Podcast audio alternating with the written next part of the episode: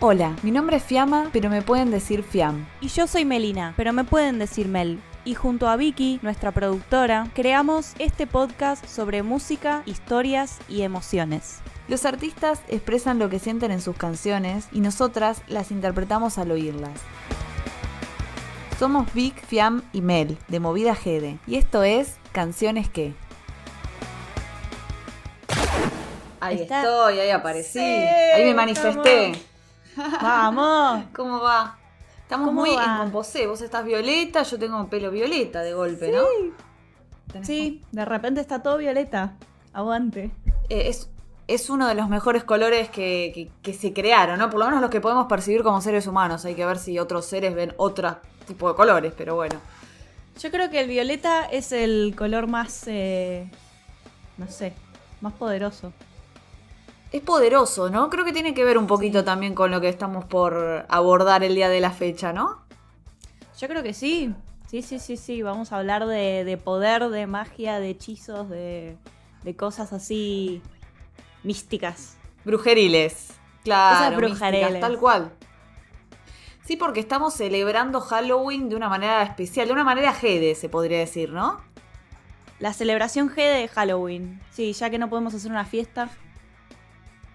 La hacemos desde nuestras casas y haciendo un podcast, ¿no? ¿De qué mejor manera? Obvio. Siempre. Siempre. Este, mm, Bueno, Fi, bueno, ¿qué onda? ¿Cómo, ¿Cómo la pasaste ayer? La verdad que esperaba, tenía la, como la expectativa de ponerme a ver alguna película de Halloween, viste algo así muy tradicional y la verdad que no ocurrió. Pero de alguna manera el, esto que estuvimos hablando, craneando para este día de hoy del podcast, me, me puso en el mood. Así que lo estoy festejando hoy, se podría decir. Sí, yo también, básicamente. Estás en la misma. Eh, sí, sí, sí. Podemos contar un poco, un poco Sí, la historia de ¿Qué Halloween. sabes? Sí, porque yo vi que en tu canal de YouTube, Mel Nimrod, estuviste haciendo una serie de, de programas, va, tres videos que hablaban sobre eh, Halloween. Y Sí. veo que estuviste estudiando mucho y te quería hacer un par de preguntas al respecto. Porque bueno, nosotras elegimos una canción para poder hablar de- del tema de Halloween y del paganismo, ¿no? Básicamente Sí. que es una canción que deriva de una película eh, ya de muy de cultura pop, muy clásico, eh, que Una se llama favoritas. El extraño mundo de Jack o Nightmare Before Christmas. Y la canción eh, fue escrita y compuesta por Danny Elfman, que es un gran compositor eh, que ha trabajado un montón con, con nuestro querido amigo eh, Tim Burton. Tim Burton. Y también ha creado el, el jingle, la canción de apertura del opening de Los Simpson. Y además Mirá. esta canción fue reversionada. Sí, alto dato. Esa no la datazo. sabía. Datazo. ¿No sabías? ¿Viste No, cómo no puede hacer algo?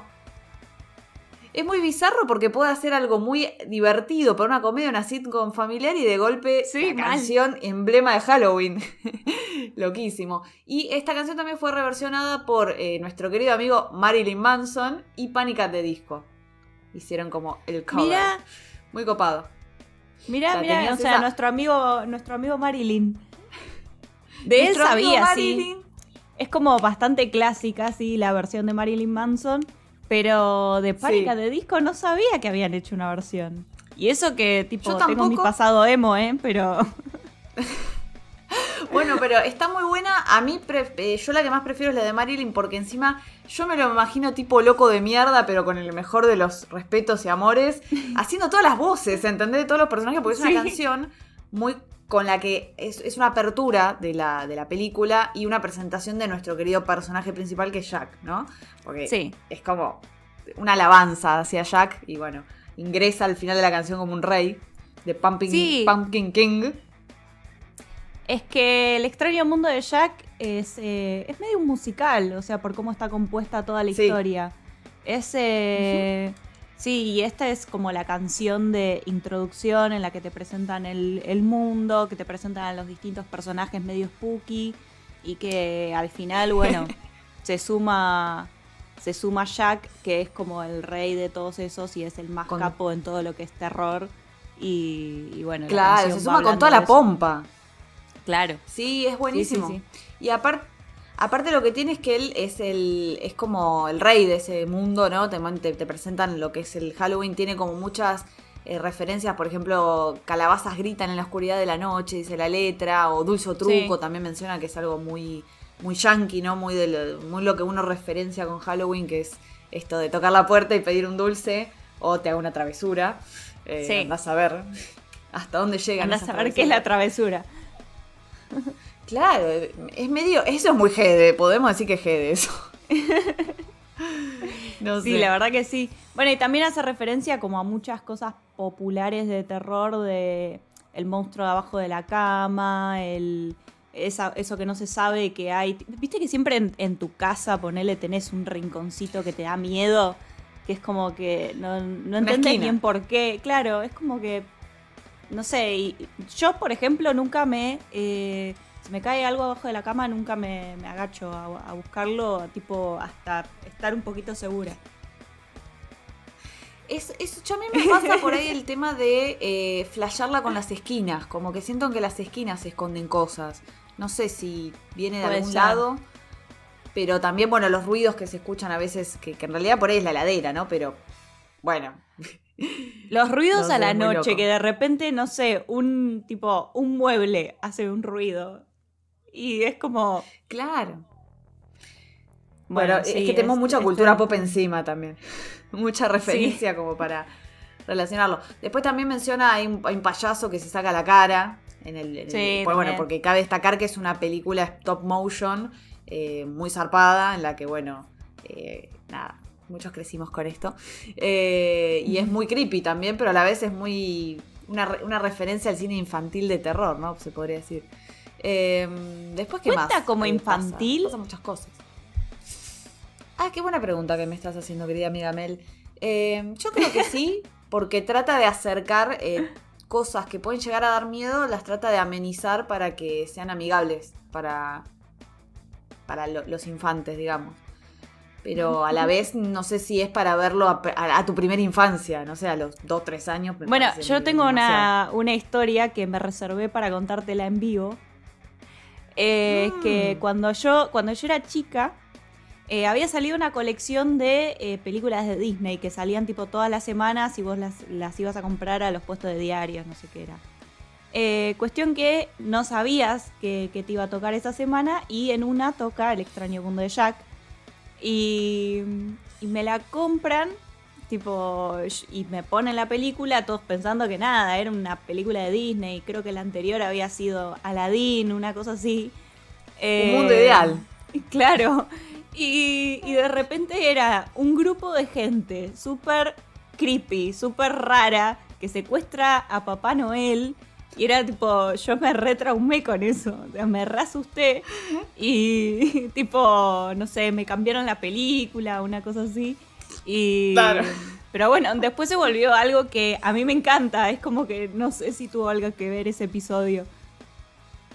Te traumó, pero para bien. Viste que. Claro. como que hay. Hay cosas que son como bisagra, ¿no? Capaz que fue de ahí, a partir de ahí en más, como que marcó un gusto. Igualmente yo creo que, eh, nada, que, que depende también qué cosas estamos acostumbrados a ver. Capaz que hoy en día Tim Burton está mucho más asentado a nivel eh, así generación pop, no sé cómo explicarlo, como que por ahí ves ya varias películas de él y entendés que su estilo, no sé, como que también sacan cosas, eh, la trama termina sacando cosas positivas, pero... Pero sí, es muy loco lo de Papá Noel. Y también había. ¿Qué otras escenas? Había otra escena que era medio. Ah, la del, la del monstruo este, no me acuerdo el nombre. ¿cómo se ah, el Boogeyman. El que es como una bolsa. Boogeyman. Sí, el de Boogeyman era medio. Era, era tremendo, era tipo. Era, era, un monstruo todo lleno de bichos adentro. Era como. No, pánico. No, no, duermo, payaso me come, pero fuerte.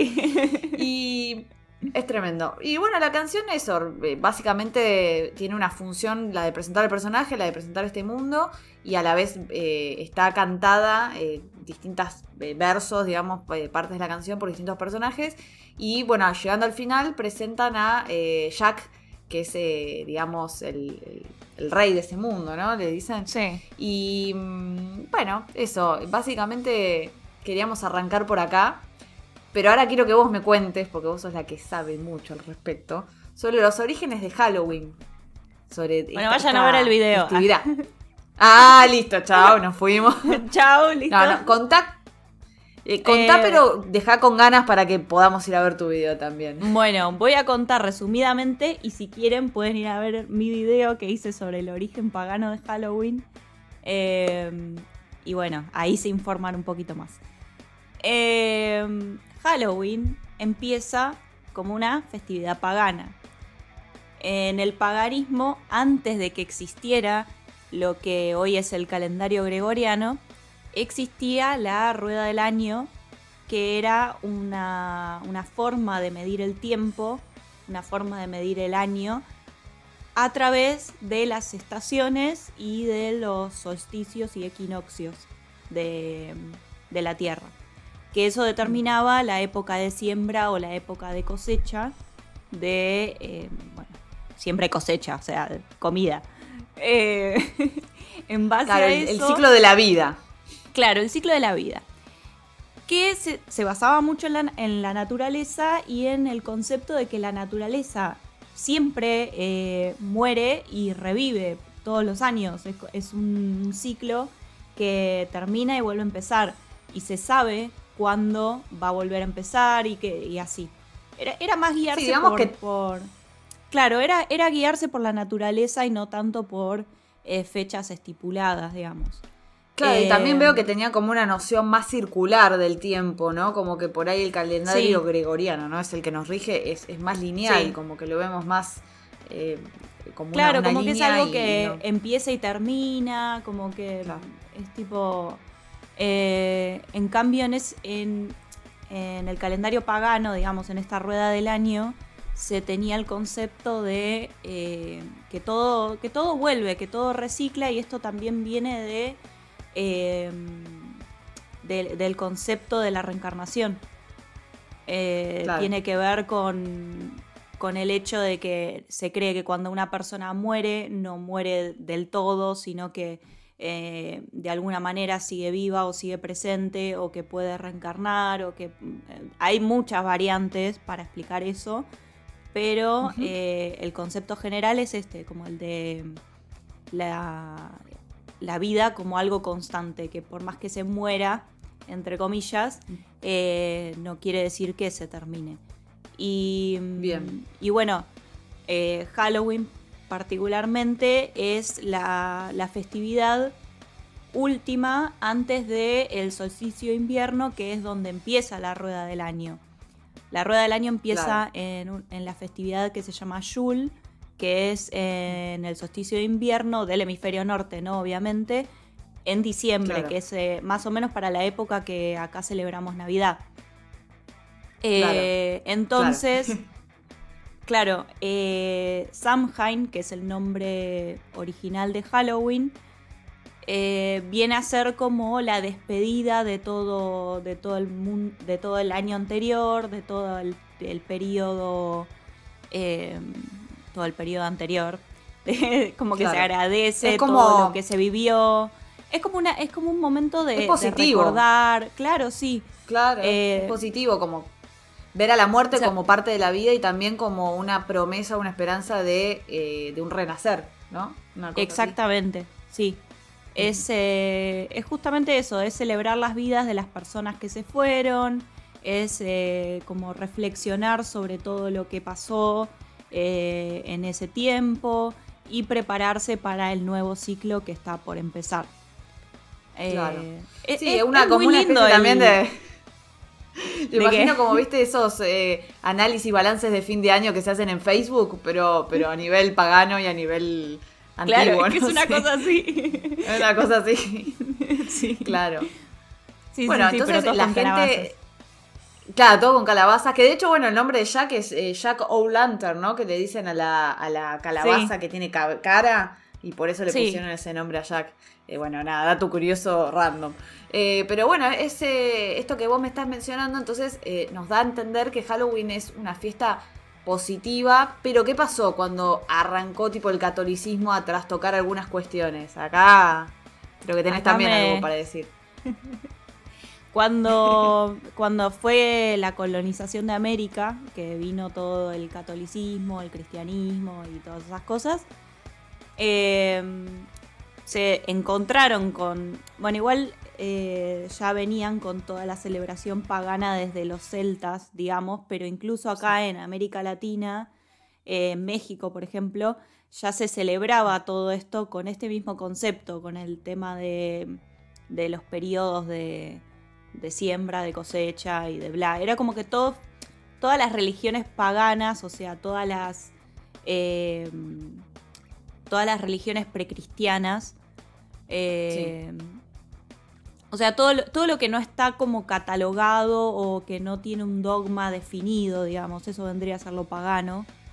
Eh, claro, sí, o lo que por ahí venera a varios dioses y no solo a uno. Claro. así, ¿no? sí todo eso tiene como una estructura bastante parecida porque es se, basa en la naturaleza y en los ciclos de la naturaleza. Entonces, observar. Em, claro. Em, entonces, eh, cuando, bueno, cuando llegaron los colonos a América, eh, nada, se encontraron con un montón de estas cosas como medio raras y como que le dieron ese tinte de terror porque... Porque le tenían miedo a las cosas que desconocían. Esa, esa es la, verdad. Eh, sí, también creo que acarrean un poco esta cuestión del tabú a la muerte o de relacionarlo también con, ponele, qué sé yo, con, no sé, una especie de, eh, ¿cómo se dice esto? Como, o de que te vas al infierno o al cielo, como, como que de alguna forma te lleva a, no sé, a un juicio, ¿no? Sí. ¿Cómo fue tu vida? ¿Qué pasó? Eh, no tanto ver la muerte como, como, algo que forma parte de la vida y que no tiene tanto que ver con, con, un castigo, ¿no? O que no involucre un castigo, no sé cómo explicarlo. Como algo más natural, capaz. Sí, sí, es que eso es eh, el origen de, la muerte en el sentido pagano y en el sentido tradicional, mm. digamos. Eh, pero sí, después como que... Sí, como que las religiones estas se fueron como, como diciendo, ah, bueno, no, se muere y este es el fin y te vas al cielo o al infierno y ya está, te moriste. Es como que ya está, claro, no pasa nada más. Como que hay un resultado eh, que define algo y no que la muerte es algo que, bueno, que, que ocurre y que también da esta posibilidad también del renacer o de, o de transmutar quizás también, ¿no? Como conceptos que por ahí, bueno, también son para otro capítulo, capaz, ¿no? Ya son muy, sí, sí, sí, ya no estamos yendo por las ramas. como siempre, ¿no? Pero también quiero destacar algo más con respecto a la canción, porque todo esto que estamos charlando a nivel temática eh, me demuestra que, bueno, justamente la, película de... Eh, Nightmare Before Christmas, en, en inglés sería Pesadilla antes de Navidad, y es una película que la pueden pasar tranquilamente en Halloween como en Navidad. Y junta las dos festividades, que son una festividad bastante pagana, por lo que estamos hablando, y otra que es bastante cristiana, Christmas, hello. Entonces como que es interesante también que la misma trama involucra estas dos festividades y bueno, no les vamos a spoiler, igual ya no es spoiler porque hace cuántos años salió. No, ya cuántos eh, años tiene, no es spoiler, o sea, igual de hecho Navidad también está basada en una fiesta pagana que es Yule el solsticio de invierno. Ah. Entonces es como, bueno, está, está todo conectado, ¿entendés? Todo tiene que ver con todo, claro. Todo. Sí, sí, en realidad creo que el cristianismo como que tomó muchos elementos de lo pagano y lo fue transformando, se hizo como una apropiación cultural, ponele, y lo fue como usando a, favor de, sí misma, ¿no? Eh, pero bueno, eh, sinceramente, nada, qué sé yo, la, creo que, está bueno este análisis. No sé si lo vamos a dejar acá, por lo menos esto, y vamos a arrancar con otro debate relacionado con esto, eh, que es eh, si da festejar este tipo de festividad en un país como Argentina, por ejemplo. No sé, yo creo que tienes una opinión formada, no sé. creo que... Yo creo que eh, sí, o sea, todo lo que sea celebrar y, cosas divertidas así, me, la verdad que me parece buenísimo. me, me parece muy interesante lo de traer este concepto de no tenerle miedo a la muerte, de, pensarlo como una etapa más de la vida, como una especie de, de recomienzo de ciclo, una cosa así. Eso me parece que está mm. buenísimo. Lo que tiene es que, y entiendo por qué no, lo celebramos acá, es que eh, tenemos otras raíces. O sea, las. eh, acá llegaron eh, otra, otra rama de, de colonizadores y eh, todo lo, lo nativo se perdió bastante. eh, mucho, casi todo. Y. eh, Y también es como que no, no había tanta. eh, no era tan fuerte ese tipo de cosas. Capaz estoy diciendo algo que no sé, Claro. pero. Eh, Sí, capaz d- me digamos gustaría. que tradicionalmente no, no llegó por lo menos como, como por ahí sí, bueno, en Estados Unidos o, o cómo se transmutó, ponele, a, a mí personalmente me gustaría, si se, podría, si se pudiera tomar más o menos como eh, en México, eh, toda esa idea que tienen de venerar a los seres queridos de una forma en la que vos digas no es... un tabú o, o- o que se te quiebra la, la- la garganta al mencionar a la persona, sino al contrario, como que el recordarla es, es volver a, a traerla, no, no a la vida, sino como que en ese plano existencial en el que estén, no vuelvan a morir. Porque bueno, si vieron Coco, ah, ya se ponía siempre a, a referenciar con el cine. Eh, pero no, bueno, creo que ellos ven eso, como que, que lo olvidaron a, a ese ser querido o, o no rendirle tributo, o no contar, viste, ellos se juntan también a contar anécdotas eh, de esa persona, hasta poner comida de lo que les gustaba comer. Todas esas cosas es como, como mantener vivo el recuerdo, es mantener viva a la persona de alguna manera. Y eso me parecería que sería lindo como que lo adoptemos acá, eh, por ese lado. Sí, totalmente. Y después la joda y el cotillón, ¿no? Obviamente, ir a un boliche cuando se pueda, cuando el, vuel- el mundo vuelva a girar. eh, Si es que el mundo vuelve a disfrazado. claro. No nos enteramos, pero en realidad nunca se movió porque la Tierra es plana, gente. No, ya se va al carajo. No, bueno, ya. Ya nos estamos metiendo en un terreno complicado ahí. Eso, eso lo podríamos charlar. En, en- no sé, deben- eh, ¿existirán canciones terraplanistas? Yo no creo. Próximo creo que no. episodio, canciones que dicen que la Tierra es plana. Claro. Tremendo. Eh, bueno, nada, me, me- me puse así como emotiva y después graciosa, pero es verdad, por ahí el lado de la joda del cotillón me parece divertido. Eh, o sea, esta, Mm. esta peluca, ponerle, ponerme, eh, ya Sí. es algo que me divierte. Y el hecho de, eh, de eso, de, de por ahí cambiar el paradigma que tenemos con respecto a la muerte. Eso me parece lindo. Así que... Eso me parece lo más valioso de, de esta festividad. Que me parece que es lo, lo principal que, que deberíamos rescatar.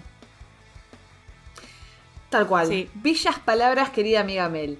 Eh, ¿Querés que pasemos al tema más escabroso de, este capítulo, no? Como. eh, El tema más- Canciones que embrujan. Sí. Vamos a hablar de brujas. Esa. Y sobre todo Pero- de la persecución de las brujas. Claro, porque hay, Hay eh, yo creo que. Hay, sí, no, hay mucho para hablar y hay como algo muy bizarro que es eh, esta situación de que las brujas, digamos, el concepto de brujas, en algún punto se lo tomó como algo real, ¿no? Como que en algún momento se creyó que existían. Y acá otra vez yo voy a la fuente misma que sos vos, porque estuviste investigando mucho y te estamos haciendo mucho chivo hoy. Pero hay Sí, un sí, video sí, que vos también hablaste de esto. Por Dios, ¿hay algo de, de lo que no haya hablado esta chica? Eh, hablaste de, de- Igual vos particularmente hablaste de los juicios de Salem, pero es más grande toda esta movida, ¿no? Fue, fue más grande, por suerte. Igual. Bueno, no, por suerte no, pero... eh, no, sí, por yo- suerte pasó, pero. Claro. Este, sí, yo particularmente en mi video hablé de los juicios de Salem, que son como los Sí. más eh, conocidos, si se quiere, en Occidente.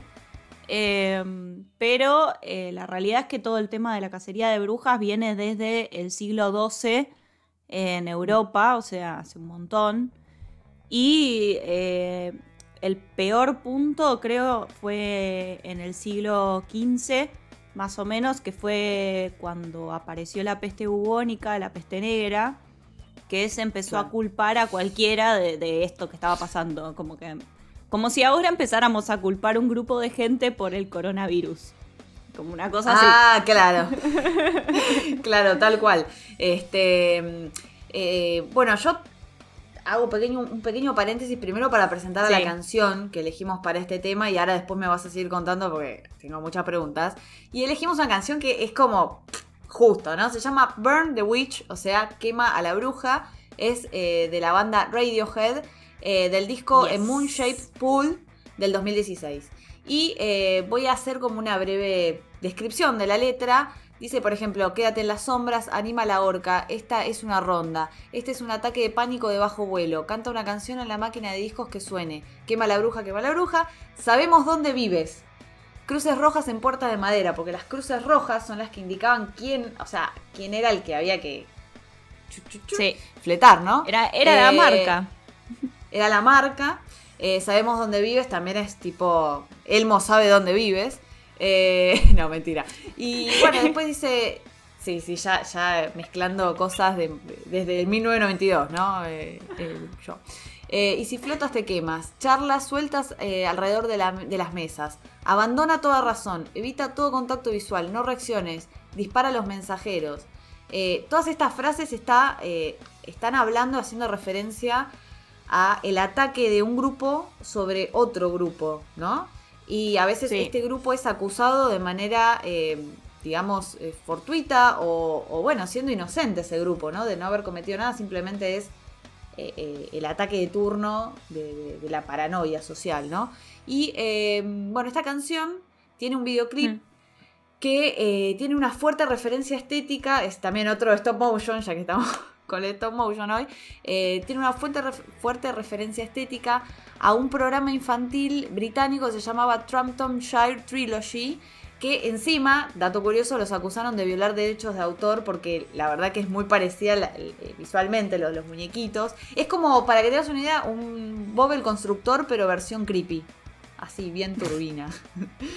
y eh, está basada a nivel... eh, sí, tenés que verlo, tenés que verlo. Y está basada la, la historia del videoclip en una película del año 73, también británica, de terror, llamada The Wicker Man, eh, dirigida por Robin Hardy y basada en la novela Ritual de David Pinner. Y esta película eh, es bastante parecida a- lo que pasa en el eh, videoclip, que es que Sí. llega un policía a un pueblo muy extraño, el líder de ese pueblo, que es medio una secta, le hace un paseo por todo ese pueblito, en el que pasan cosas bastante turbias, hay como una danza, creo que se llama la danza Morris, que es como una danza que hacen con uno, unas espadas y qué sé yo, alrededor de una piba que está como atada en un tronco. También eh, hay una horca, eh, una, no horca, la, no, no liberen a Willy, sino una horca para ahorcar a gente. No. Este, me encanta la aclaración que hacía, ¿no? Eh, después, este, no era necesaria. Eh, después también marcan una X en una casa, una X en la puerta de una casa. Eh, bueno, hay una serie de situaciones bastante creepy. Eh, y Sí. este personaje del líder de la secta lleva al policía a, a un- a una escultura eh, con forma humana de mimbre en la cual lo hacen ingresar y él se queda como en el pecho de esa escultura y empiezan a quemarla desde los pies. Entonces, Ay, nada, no. el chabón no puede escapar. Sí, muy loco. Eh, muy, muy Midsommar también, que Midsommar es una película también basada en el tema de las sectas. Eh, bueno, el, el director Ari Aster es como que usó mucho eh, espacios muy abiertos y nada, mucha iluminación de día para generar una situación de incomodidad en esa película.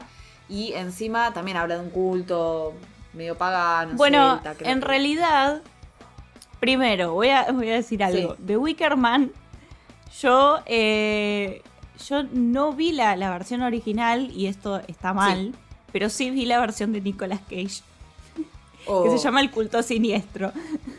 Ah, me encantó. O sea, y, y conozco la historia, por eso es como que tengo Claro. que ver la original primero. Que ver Después, la original.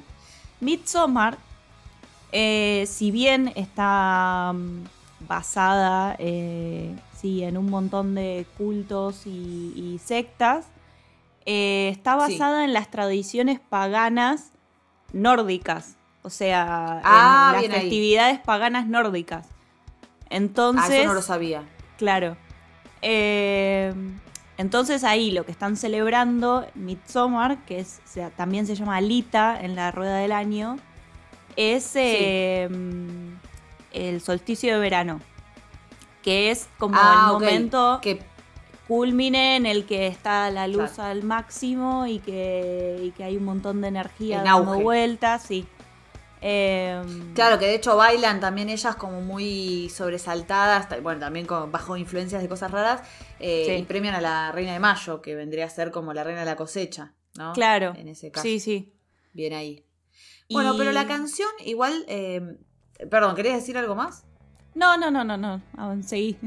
Ah, bien, avanza, avanza. No, porque la canción, eh, además de, de toda esta situación, digamos, esta iconografía y estas cosas que quisieron representar en el videoclip, eh, tiene también eh, una motivación que le explicó la animadora del videoclip, que dice que eh, la banda Radiohead querían que el video fuese primero una, digamos, una, hubiera una con- un contraste, una dicotomía entre lo que estás viendo y lo que estás escuchando, porque el video es mucho más feliz que la canción. Y por otro lado, también querían que la gente tomara conciencia eh, del tema de eh, la crisis de refugiados en Europa y cómo las personas culpan a distintas personas, por ejemplo a los musulmanes, de la negatividad de todo lo malo que pasa. Entonces, Mm. de alguna manera, es como que modernizan este concepto de la cacería de brujas y lo traen a cosas que están pasando actualmente. Eh, como que siempre hay, eh, digamos, un grupo que está eh, sesgado, ¿es la palabra? Sí, como que está como eh, perseguido por otro Sí. grupo. Y, y de alguna manera también ellos hicieron, porque la canción venía gestándose mucho tiempo antes de que realmente la sacaran en, en este disco, en el del 2016. eh, y hicieron toda una campaña ellos pa- eh, en el que le mandaron unos volantes a sus fans con la frase que también dice la canción, que es la de Sabemos dónde vives, y otras frases más de la canción, pero como generando también todo este clima de paranoia y de, de- de nada, de sentirte medio como arrebatado, porque te están como, ¿cómo se puede decir la palabra? Acorralando, ¿no? Como te están Sí, como que de repente te sentís amenazado, como... amenazando, claro. Entonces ellos quisieron recrear un poco eso y traer este concepto de, de la canción, bueno, a cosas, a tiempos modernos. Sí. Y bueno, nada, yo... eh, Y otra cosa también que, que estuve ahí leyendo, que, que comentaba la gente, ¿no? Porque esto le vamos a dar el, el crédito a- al usuario de YouTube, a Ecus Agrícola, que me pareció inque- muy interesante. Gracias. Su reflexión. Gracias. No, ¿Dónde estará? ¿Qué estará haciendo? ¿Quién será? No sabemos.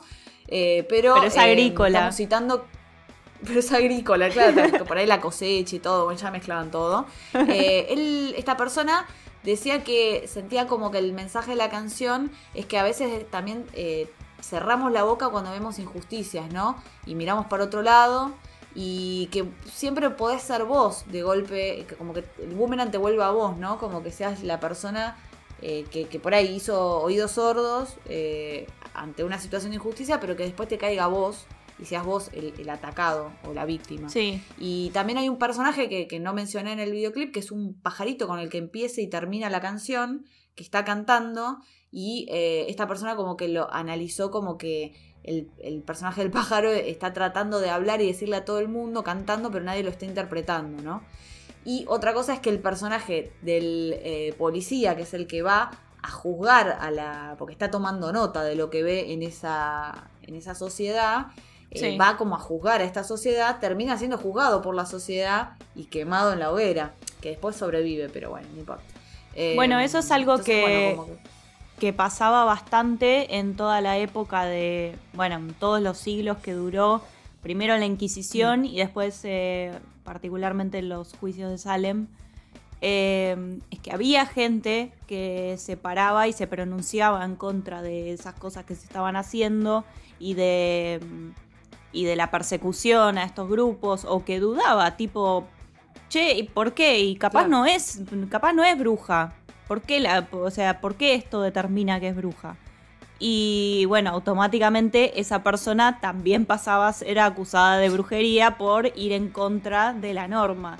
Entonces a veces... Claro, cae en la eh, misma bolsa. Claro, es como que también a veces está ese, ese elemento de eh, miedo o de eh, preservación, como de, bueno, está bien, no digo nada porque, porque me van a acusar a mí también, pero bueno, eso tiene una consecuencia, al final termina siendo como una especie de complicidad. Es muy Sí, es que en realidad era difícil porque ya todo ese sistema generaba eh, paranoia y duda en todos lados. Esto me hace acordar mucho a un capítulo de Sabrina la bruja adolescente, que no sé si muy noventas, ¿no? Si alguien lo vio, yo creo que vos lo viste. Aguante ¿no? Sabrina. Hasta ahí llegas. Bien, vamos. Que bueno, su gato se llamaba Salem. Y Sí. visitaban en un capítulo un pueblito que recreaba todo lo que pasaba en Salem. Y la profesora de- del, del grupete de, de Sabrina les da a cada uno un papel que eh, era el personaje que tenían que interpretar en esa recreación. Y Sí. podía tocarte o brujo, o bruja, o aldeano. Y entonces ahí empieza como a armarse todo un quilombo en el que Sabrina no ve cuál es su papel, como que le chupa un huevo, no sé, porque estaba medio negada y ni, ni mira. Eh, y entonces todos empiezan a, a- a armar como una especie de, de recreación en la que Sí. Eh, empiezan a pasar cosas. También ellos están medio cebados por lo que les van contando de lo que pasaba en esa época y empiezan a acusarse entre ellos por cualquier cosa que ocurriera, ¿no? Y eh, termina siendo como un juicio, pim pum pan. Y por último, la profesora revela al grupo que todos tenían el papel que decía aldeano. O sea que nunca le designó a nadie el papel de Sí. bruja, porque no existían. Entonces es como que quisieron demostrar cómo se genera la paranoia o cómo se generó, y eso que era un juego esto. Pero, dato curioso, como Sabrina es bruja, su papel decía bruja igual. Así que, genial. Eso era genial. Es, es un buen giro al final. Eh, Buen giro. Pero, pero fue básicamente lo que pasó. En Salem eh, había gente que, bueno, todo empezó, lo voy a hacer muy resumido, todo empezó con unas nenas que empezaron a demostrar un comportamiento extraño y cuando el médico las fue a revisar dijo que físicamente no tenía ningún problema, entonces la única opción razonable y posible para lo que les estaba pasando era que habían sido embrujadas por alguien. Eh, entonces, a partir de ahí empieza a generarse toda una paranoia. Eh, hay otras nenas que empiezan a, presentar los mismos síntomas, que, nada, bueno, eh, eh, empieza a ser todo como una cosa rara, que quién está embrujando a las nenas. Y eh, bueno, eh, acusan a tres mujeres que por de una manera u otra ellas tenían alguna particularidad que las hacía distintas o diferentes dentro de esa sociedad. Eh, una era una esclava nativa, otra era pobre, otra era viuda y se había alejado de la iglesia. Entonces era como, tenían cosas que no encajaban dentro de- del sistema de la ciudad de, de ese momento. Eh, pero la moral y bueno, las buenas costumbres. Claro. Eh, hay dos de esas, o sea, la, la que era pobre y la que era viuda, que se llamaban Sarah Osborne y Sarah Gould, eh, que se declararon inocentes y por declararse inocentes consideraron que eran brujas. Entonces era como, no, no había nada que pudieras decir que, no, que dijera que no eras bruja. Eh, Claro, y lo bueno, gracioso es que si hubieran sido brujas, cuando las mandan a matar, se hubieran sali- salido volando como Marge en el capítulo de la casita del horror de los Simpsons, ¿no? Como Es hubiera que esa es la teoría de ellos. matanga. O sea, la teoría de, de la Inquisición y de los puritanos y de, y de todos esos era que si eras bruja te ibas a salvar. Entonces era como, bueno. Pero Claro, y si no lo sos, rezamos por vos. Claro, era tipo, bueno, liberamos tu alma, una cosa así. Eh, y la esclava, que se llamaba Tituba, eh, ella se declaró culpable. eh, eso le permitió quedarse con vida, porque, eh, con vida, con, viva, con vida. Eh, Con papá. eh, bueno, y... eh, Es bruja, bruja, está balbuceando. Por eso estás hablando mal, porque estás poseída. Estoy poseída por el diablo. ¡El demonio! Bueno. Ti- para, Titúa era, se declaró culpable, dijo que era bruja, con la excusa de seguir viva, y eh, bien. empezó a decir que eh, había otras brujas en el pueblo, porque, o sea, si ella era bruja, sabía quiénes otras eran brujas. Entonces empezó a haber una paranoia enorme, porque justamente es esto lo que pasaba en el capítulo de Sabrina. Nadie sabía Claro. quién era brujo, quién no. Entonces empezaban a acusar porque sí, tipo, y, y tenían un problema con el vecino y se acusaban porque, porque, no sé, tenían un problema, se pelearon. O sea, es como si acá te pelearas con el que pone música fuerte al lado, una cosa así. Y, le decís que es brujo. útil, te digo, cuando, cuando se pone medio denso, viste, como que podrías decir, eh, a ver, hagamos un juicito por acá, vemos que cómo lo resolvemos. Pero no, no, no. vamos a. no, no, no nos vamos a ir a, ese lado. Eh, pero digamos que lo que lo que pasaba en esa época, eh, digamos, vos estás hablando de, de los juicios de Salem, ¿no? Sí, de los juicios de Salem particularmente. De los juicios de Salem que ahí mataban eh, de una manera eh, particular que no era lo mismo que en la Europa de la Inquisición, ¿no? Sí, en Salem eh, mataban a la gente ahorcándola ah, o la torturaban hasta la muerte y hubo muchos que murieron en la cárcel esperando ver qué pasaba. Era como así. A ver qué onda. Y en la, en la época de, de Europa, en la Edad Media, eh, sí había, eh, había quemas, o sea, había un montón de formas, pero la más popular era el, eh, la quema porque se creía justamente esto de que si, si no era bruja se iba a salvar. Entonces era como... Claro. No, tenía ningún sentido igual, pero bueno. Ningún sentido.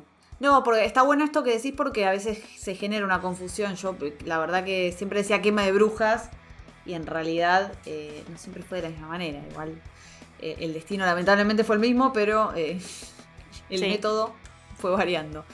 Y, bueno, y, al final, digamos, también había un dato curioso sobre lo que realmente interpretaba la gente, ¿no? Porque pensaban que era posesión cuando en realidad podía ser una enfermedad mental o otro tipo de situaciones como no sé, algo, algo más divertido, más gracioso. Va, lo estamos viendo con. La, la teoría graciosa es que estaban comiendo, comiendo pan y generando cosas con eh, harinas que tenían hongos que contienen ácido lisérgico. O sea, estaban de pepa. estaban, claro, estaban, flasheando. Total. estaban re en una. Claro, flashearon cualquiera y lo atribuían como algo, claro, porque no había un conocimiento ni de, cualquier sustancia ni tampoco de, lo que es la salud mental, entonces... Incluso también leí que, hasta por, por tener una marca de nacimiento o por cosas también. no sé, practicar una medicina, qué sé yo, tomate un tecito esto que te va a hacer bien, ya eras bruja, ¿viste? ¿No? Como que cualquier cosa era, una excusa válida. Sí, sí, cualquier cosa te, te hacía bruja. Pero sí, lo, es gracioso. El tema del comportamiento eh, a través de el hongo este es muy raro. es gracioso. Muy loco. Sí. Y, para cerrar un poco, ya que estamos debatiendo, ¿no? Tengo una pregunta si, si lo podríamos comparar un poco también con la cultura de la cancelación, ¿no? Porque yo creo que en tu video lo dijiste sí. Eh, también. para mí es eh, Obviamente nadie... Sí, ¿no? ¿Por qué? Para mí es re la cultura de la cancelación, porque es esto de estamos todos en la misma, estamos todos aprendiendo, estamos todos acá siendo nosotros y siendo humanos y mandándonos cagadas, estamos hablando obviamente de cosas eh, que, no son ilegales, claro. O sea... Sí. Eh, de un comentario errado, de lo que sea un eh, Sí, un chiste mal hecho, como todas esas cosas. Y de repente cancelar a la gente o, decir, no, bueno, no vamos a ver nada virtualmente. Claro, es como... Es, es, un poco lo mismo, es, eh, es juzgar al que o tiene otra opinión o, o hace algo que lo excede porque por algún tipo de problema que tenga o, lo que sea. Y, y sí, es, es, o sea, yo lo relaciono bastante con esto, el tema de la persecución. Sí, incluso también hubo casos de personas que, por ejemplo, eh, se pelearon en Twitter eh, hmm. y eran dos personas que tenían, eh, era la palabra de una contra la de la otra, digamos, como que había una validez neutra. Es como, no sé, esperemos que no pase, pero si vos y yo nos peleamos y empezamos a ventilar todo eso en Twitter, como que la gente puede tomar partido por una, por otra, o creerse la palabra de una o de otra, que pueden ser mentiras, y ese tipo de cosas ya es como que, bueno, nada, usemos nuestro criterio, nuestro raciocinio. sí, y eh, aparte también es, eh, ¿por qué hay una opinión que es la que está bien y que es la superior a todos? O sea, ¿en qué se diferencia eso de eh, lo que hacía la iglesia, por ejemplo? Como de, juzgar qué es lo que está bien y qué es lo que está mal y qué es lo que se puede decir y qué es lo que no. Es como... Tienen bastante relación, creo. Es, que tiene que ver también con este concepto de superioridad moral de eh, yo te puedo decir que vos estás mal porque pim pum pan. Eh, pero bueno, siempre estamos hablando, obviamente, hacemos una aclaración obvia de que estamos hablando de cosas que son dentro del plano de bueno, de lo legal, como vos dijiste. Obvio, Bueno, obviamente si hay un hecho particular que es repudiable, ahí obviamente que entra otro nivel de criterios, otro tipo de debate. Acá estamos hablando de nimiedades o de opiniones y cosas que bueno, le hacemos el disclaimer por las dudas, pero bueno, ya la gente ya Por las dudas hay que aclararlo, ¿viste? Pero cancelar. A ver si nos cancelan a nosotras. No, no. Bueno, podemos ser brujas con estilo, ya está, listo. y hablando de brujas, para, de brujas. hay una, una, hay una bruja musical, ¿no? ¿Querés presentar la voz? Mi querida Stevie Nicks, eh, ex eh, miembro de Fleetwood Mac. Sí, eh, Stevie Nicks siempre tuvo como ese misticismo y esa mm, cosa medio esotérica eh, principalmente desde cómo se vestía, desde los temas que tocaba en sus canciones. Y, bueno, siempre se la consideró bruja y se le preguntó muchas veces en entrevistas si, ella era bruja, si practicaba algún tipo de, brujería o lo que sea. Y ella mm, decía que, que en realidad no, que, o sea, como que no, no practicaba ninguna religión en particular, pero que, que, no le disgustaba que se dijeran esas cosas de ella. Y como que medio desde su vestuario, desde eh, justamente de las cosas que hablaba y eso, como que eh, acompañaba y alimentaba. claro. Sí. Sí, también la, iconografía que usaba o ciertos elementos también en sus portadas.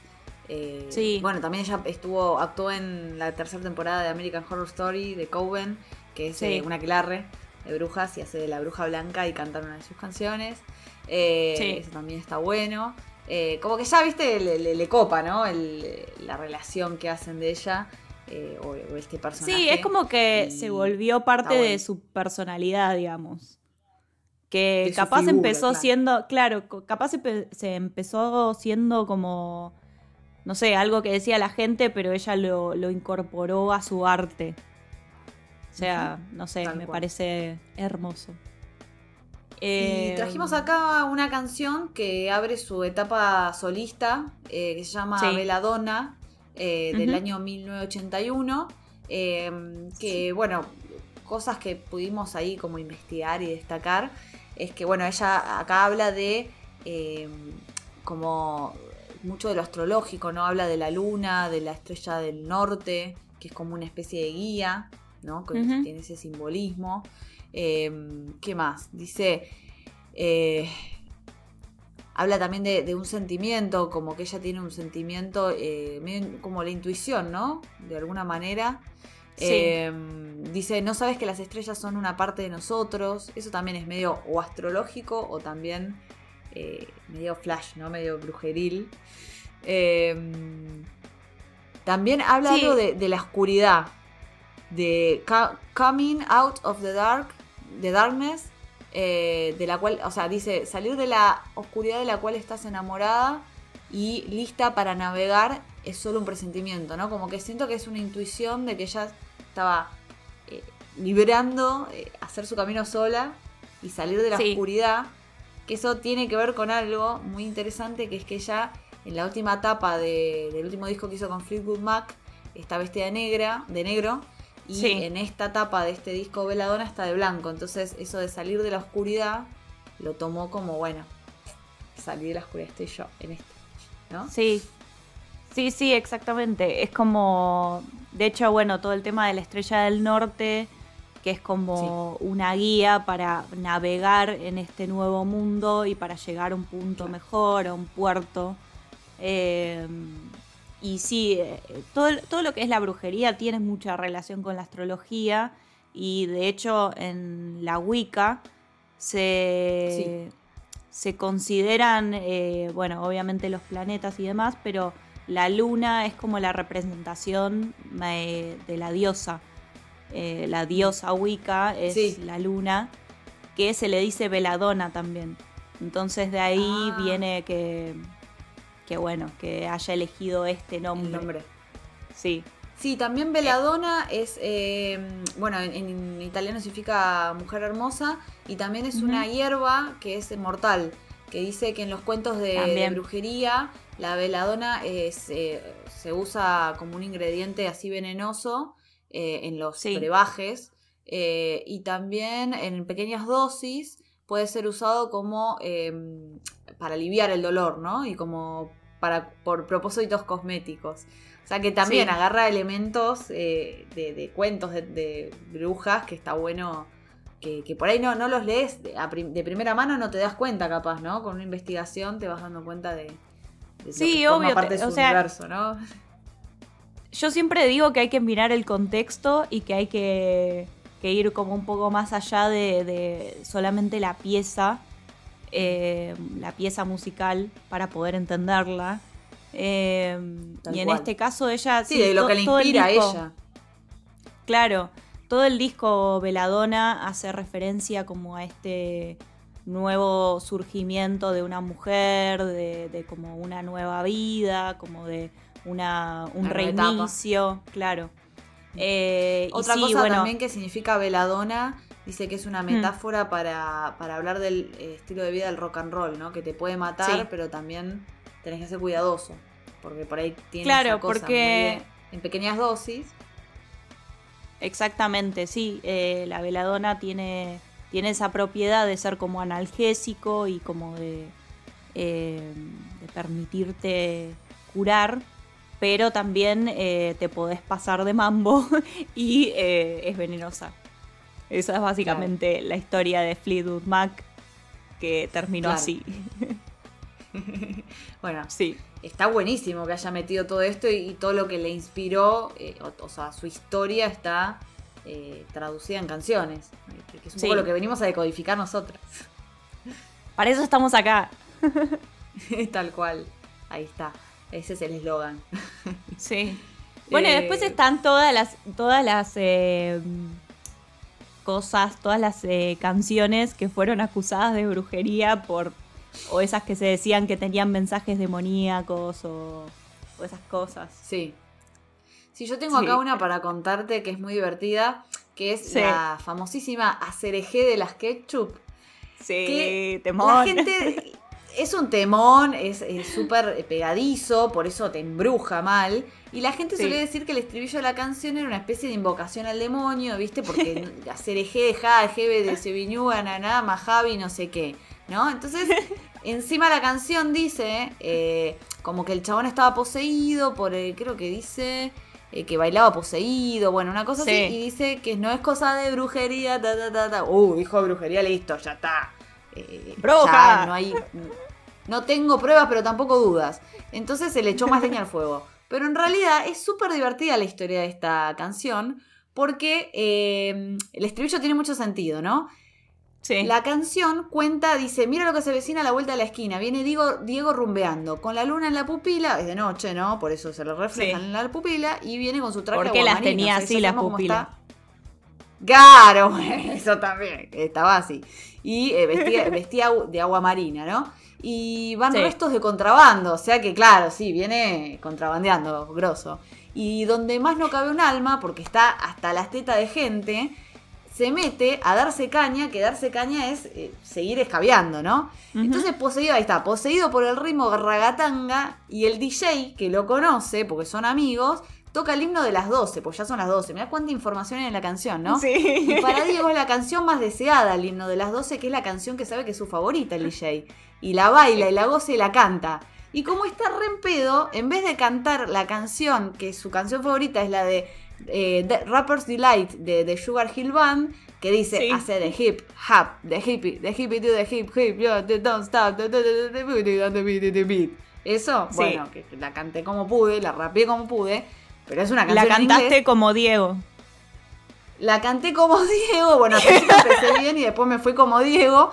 ¿Qué, qué canta? Hacer eje, ja, de G, de G, tú, de G, de de de de No, de Mario en el Sí. Eh, Claro, en realidad dicen, lo vamos a decir bien en inglés. Hacer a hip hop, de hippie, de hippie to the hip, hip hop, you don't stop. Rock it to the bang bang boogie. Say up, jump the boogie to the rhythm of the boogie, the, the beat. Ahí está, listo. Tanto misterio no era, no invoqué nada. Ya está. Lo dije lento, después lo, lo- si querés lo, lo editamos y lo, lo- aceleramos para que parezca que No, rapeo. no, no, O va a quedar así esto. Va a quedar así y me pone después un eh, autotune y estamos completas y ya soy trapera. Eh, pero encima, para que hay, una, hay un nivel más, hay una capa más en esta cebolla, que es que Sí. una banda argento-japonesa llamada Los Parraleños, que yo tuve Argento el japonesa. hon- son japoneses eh, argentinos vestidos como samuráis, se llama Los Parraleños. Yo los fui a ver. La primera vez que fui a Niceto, los fui a ver en una fiesta de Halloween. Escucha esto, de Halloween. Hermoso. Vestida así medio de zombie bizarro. Y tienen una canción que en vez de, ser- de llamarse ACDG se llama ACDC. Por ACDC. Y Sí. reza ACDC, Rush, Steve Vai, Led Zeppelin, Deep Purple, Parraleño, Metallica, Van Halen, Iron Maiden, Rage Against the Machine. Listo. Tengo que tomar agua. Hermoso. Hermoso. Eh, o sea, es como de una canción se hizo otra canción y otra canción. Y otra. Y esto, y, y, y es como que todo tiene una historia, es como súper meta todo esto, es como una mamushka. Es, es una mamushka, es impresionante lo que, lo que se generó en, en- en esta tríada de canciones. Eh. Es como la referencia de la referencia y ahí aparece el Capitán América y dice, entendí la referencia, ¿no? Pero, sinceramente, impresionante. Ah, impresionante. Ah, Dios. Eh, La verdad ya estás para sacar un EP. ya estoy, ya está, ¿viste? Ya lo demostré. La verdad Sí. que pff, eh, acá arranca mi carrera musical. eh, pa- para, para fortuna de nadie, ¿no? Básicamente, para los oídos de nadie. Eh, O para pero vos. bueno, para mí puede ser así, pero hay que ver cómo. Muy bizarro. Y, y bueno, para hablar un poquito, para cerrar un poco y ahora más descontracturado, viste, con temas no tan turbios, supongo, va, ¿no? Sí. Siempre va a haber algo turbio acá. Eh, Sí. Vamos a hablar un poco de, de cómo eh, el tema del enamoramiento es un poco un embrujo, ¿no? So- sobre todo en sus inicios, ¿no? En sus etapas iniciales, como estás medio, Sí. medio pelotudo, eh, pensás un montón en una persona, estás medio así, en cualca, ¿no? Y Sí. creo que las canciones se nutren un poco de esto para mezclarlo con el tema que nos compete, que es lo brujeril. Y una de estas canciones es Paraguaya Punk de Juana, de Juana Molina. No sé si la conoces. ¿Querés que Sí, sí. lea un poquito de la, de la Podemos canción? leer un poquito, sí. ¿Podemos leer un poquito? Bueno, cuenta una historia también. Y dice, quemarás la ruda, prepararás la poción. En noche de luna repetirás la oración. Linda luna, que ahí con tu... Otra vez la luna, ¿no? Que con tu luz ilumina, en este caso no está iluminando la, las... eh, ¿Cómo se llama? La- las pupilas de Las Diego, pupilas. que está iluminando la poción. Eh, el brebaje, a ti te invoco, ayúdame a conseguir lo que he pedido. O sea, acá está queriendo como eh, embrujar a la persona, hacer una poción de amor, básicamente, ¿no? Claro. Se lo bebió, se lo bebió todo, se enamoró, se enamoró como yo, nos devora una pasión. Acá está la cresta de la ola de- de- del embrujo. Yo me imagino que- partiloca. Claro. Funcionó, que funcionó. funcionó bien. ¿Y qué pasó? Pero pronto yo ni lo miro, está embrujado, yo ya no lo valoro, no lo lloro, lo ignoro. Es como, acá panquequeó, es como dijo, esto es falso, no, no está ocurriendo de verdad. Sí. Entonces, ¿qué hace? De vuelta, quemaré la ruda, prepararé mi poción, si esta noche revertiré la ilusión. O sea que lo desenamora. Y bueno, ahí convo- invoca de vuelta al brebaje, ahí bueno, toda la historia. Así que es como medio. ¿Qué mensaje nos deja esto? ¿Qué mensaje nos deja que Juana Molina es bruja? Ah, no lo había pensado. ¿Qué- ¿Será amiga de Stevie? Y capaz es nuestra Stevie. Ojo, ¿eh? Wow. Juana Hashtag. Molina es nuestra Stevie Nicks. Ya está. eh, eh, tenemos Sí. que hacer una, una campaña al respecto. No, yo Sí. decía metafóricamente, su- suena como que por ahí. eh, no hagas amarres, ese era mi. Amarre. Como que mi. No hagas amarres porque eh, después te vas a aburrir, te vas a dar cuenta que es falso y vas a decir, ah. No, ya está, me Sí. aburrí. Chau. No, paso. A otra No sé, cosa. me, me parece que será. No hagan, eh, ¿cómo se llama? Tecitos de tanga, ¿viste? Que dicen que tenés que hacer eso para hacer una amarre. una amiga me dijo que tenés que hacer un té de tanga, ¿viste? Y, fue- y no, no, tang, no, tanga.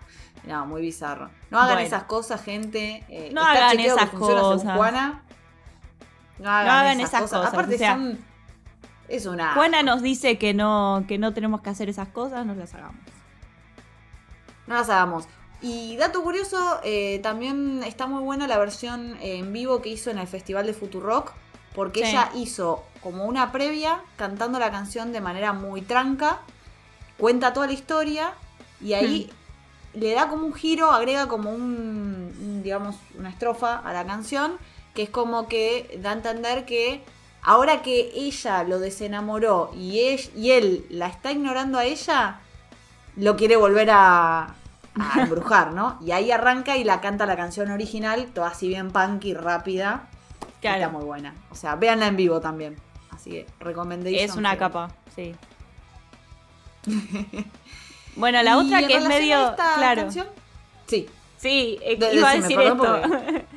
que, Ay, la que va en relación a esta es la de brujería de los tipitos. Que, Sí. que también habla como de hacer como un, un gualicho. Sí, es como también vi un gualicho, eh, también cuenta una historia. Mm. eh, dice nadie puede hablar en serio de algo así, o sea, como que hay un escepticismo, nadie puede tragarse ese buzón. Acá utiliza otro método. Anoten, Sí. gente, podés hacer un brebaje y cantarle a la luna como hace Juana, o podés hacer un crucifijo, cinta roja, ristra de ajo y no sé qué pasa, ¿viste? Como que te dice los elementos, pero no te dice cómo usarlo. Sí. Así que usen la imaginación. Y bueno, dice que la conoció a ella en un verano, en un pueblo, cerca del mar. Bueno, se dieron una, vez, un abrazo, ¿viste? ¿Qué sé yo? Y la piba dijo, vos de acá no te va. Entonces, ¿qué hizo? Eh, le cuenta, ella, ¿viste? No tenía problema, la mina le cuenta, pinché tu muñeco. Y el chabón dice, eso no me alarma.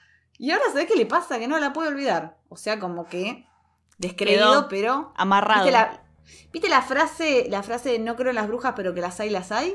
Bueno, Sí. es un poco lo que, lo que transmite esta canción, como que primero no cree y después, pumba.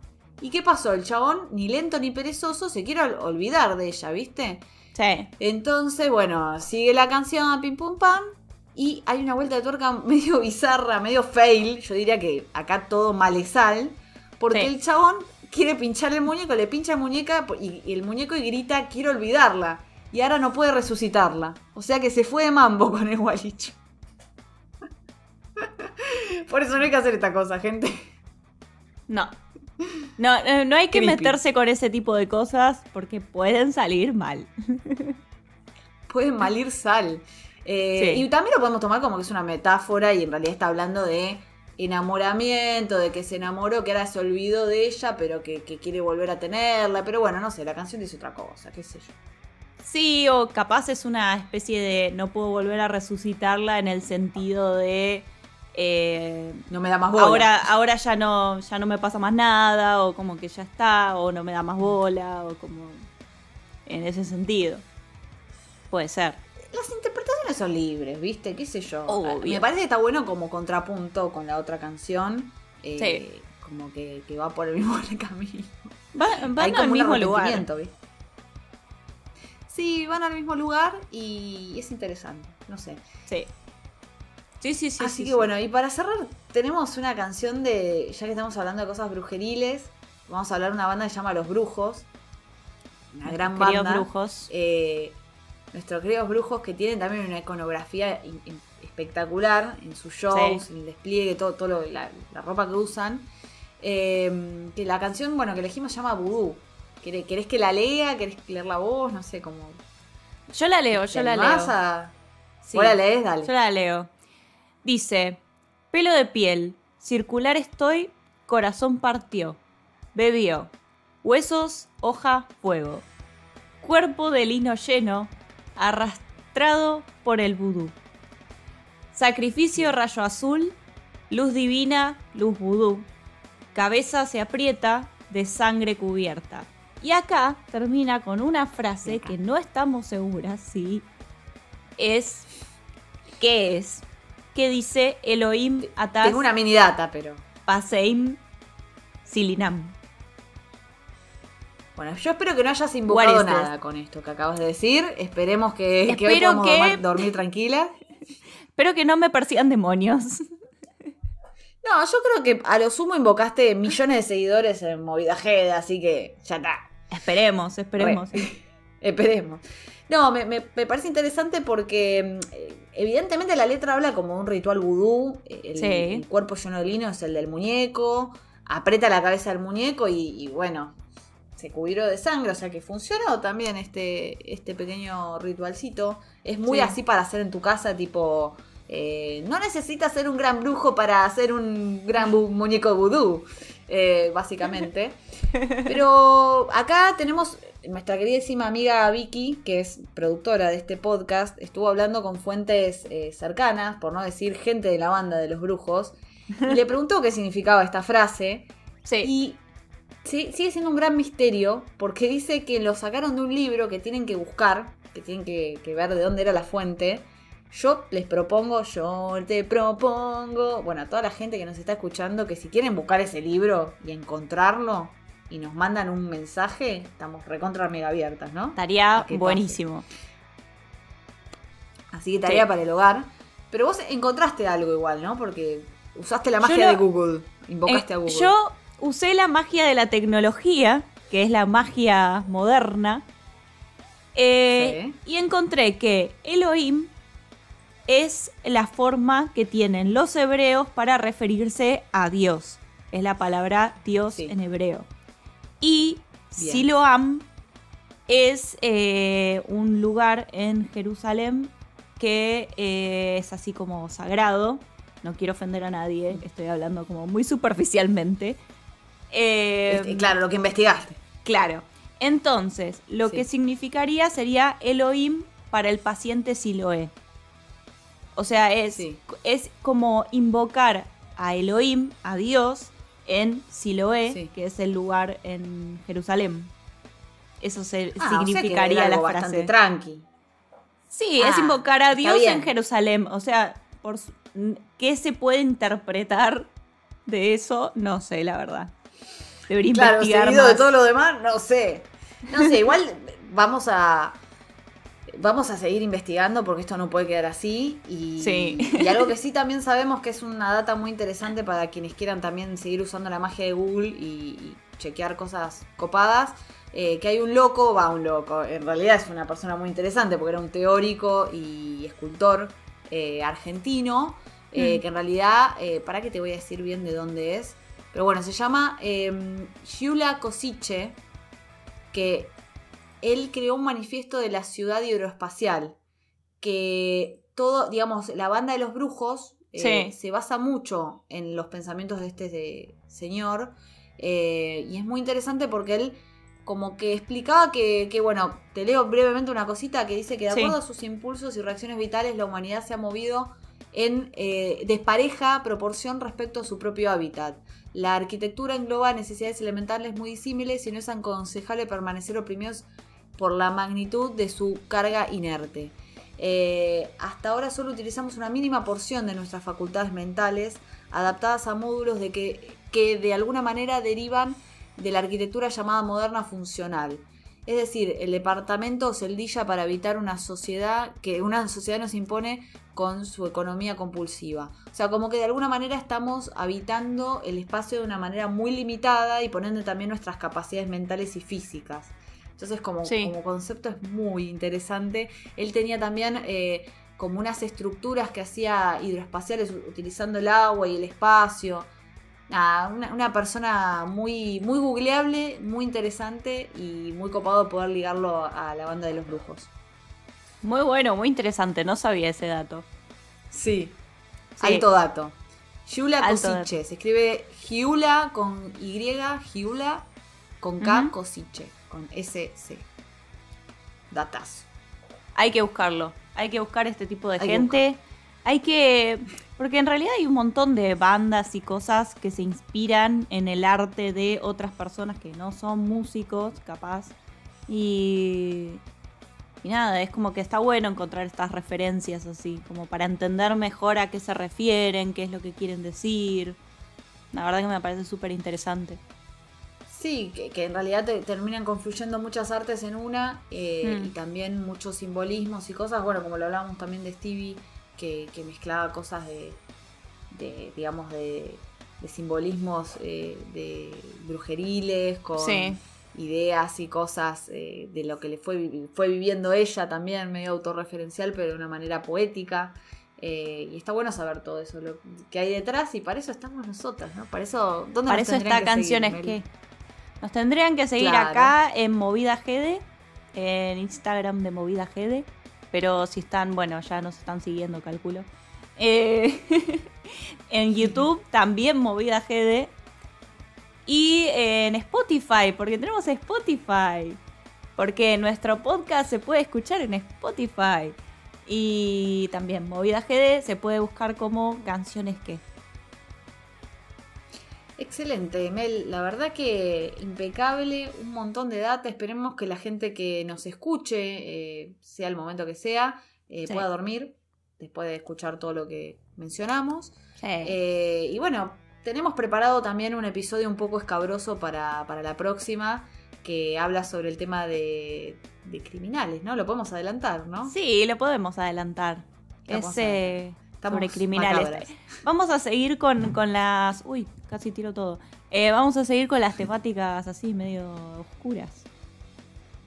medio oscuras. Así que bueno, estén atentos, tienen que seguirnos para poder enterarse cuándo se va a subir ese episodio. Eh, Sí, sí, y sí. bueno, y también eh, nos pueden seguir a nosotras en nuestras redes personales. Que yo soy mel.nimrod acá en, en Instagram. Fi es Fiamma la Flama. Y Vicky Con es doble María M. Analógica. María Analógica, o sea, como doble A, María Analógica. Y Sí. también pueden seguir a, White Color Foto y Video, que es, eh, digamos, lo que poweriza a Movida GD desde el Eh, lado sí. fotográfico y, y video. Eh, Sí. Así que nada, tienen, tienen mucho, mucho para hacer. Tienen para entretenerse. Tienen para entretenerse. Y bueno. los Bueno. esperamos en la próxima. Sí, acá hasta acá llegó Feliz el episodio Halloween, de ¿eh? hoy. Feliz Halloween.